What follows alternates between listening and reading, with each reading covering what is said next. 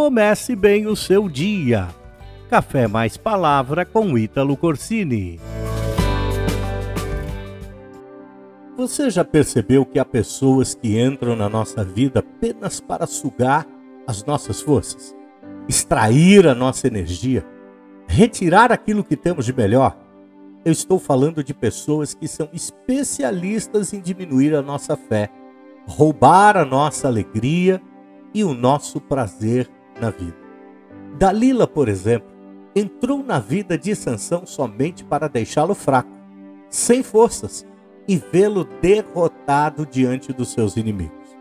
Eu não quero que você veja aqui Dalila como uma mulher, mas sim como um espírito que se apodera de determinadas pessoas para deixá-las fracas e sem forças.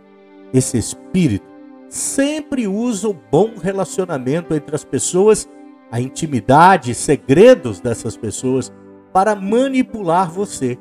Entra na vida de Sansão para retirar tudo que Deus o havia dado. Pessoas com esse espírito se aproveitam do grau de intimidade que mantém com você, dos segredos que você conta, das suas fraquezas para poderem no dia de amanhã, no futuro, controlar as tuas ações, as tuas atitudes e as suas forças. É comum acolhermos esse tipo de pessoas em nossas vidas, pois gostamos de atenção, de bajulações, de elogios. Nós temos aquela necessidade de compartilhar, de nos abrir, de abrir o nosso coração para outras pessoas. Então, acabamos por acolher estas pessoas em nossos relacionamentos. Permitimos que entrem em nossa casa, que faça parte da vida dos nossos filhos, do nosso matrimônio, do nosso dia a dia inclusive tome parte das nossas decisões.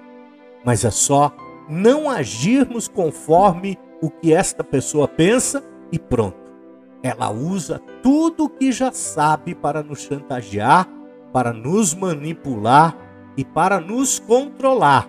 E quando menos esperamos, toda a nossa fé, nossa alegria, a nossa energia foram sugadas por esse maldito espírito e começamos a enxergar que estamos sendo manipulados, controlados a viver a vida desta pessoa e não a nossa própria vida. Foi assim que Dalila agiu. Ela seduziu Sansão, entrou na intimidade da vida de Sansão e descobriu os seus segredos. Olha o que, que a Bíblia diz o que Dalila falou para Sansão. Como você pode dizer que me ama se não confia em mim? Esta é a terceira vez que você me faz de boba e não contou o segredo da sua força. Olha só. A Bíblia ainda diz: importunando o tempo todo, ela o esgotava dia após dia, ficando ele a ponto de morrer.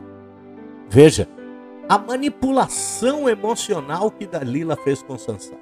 Ela disse: Como você me ama se não confia em mim? O texto diz que ela o esgotava dia após dia com chantagens e manipulações. Há pessoas que nos esgotam, que retiram as nossas forças ao invés de somar conosco, que usam de armadilhas emocionais para conseguirem aquilo que querem. Você já sabe o que aconteceu em seguida. Dalila usou o segredo de Sansão contra ele mesmo. Você já passou por situações assim?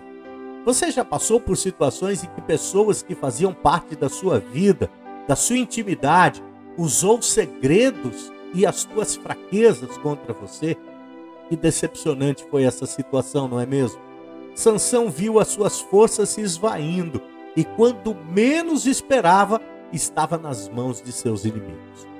Você não pode deixar que esse espírito de manipulação e controle entre na sua vida.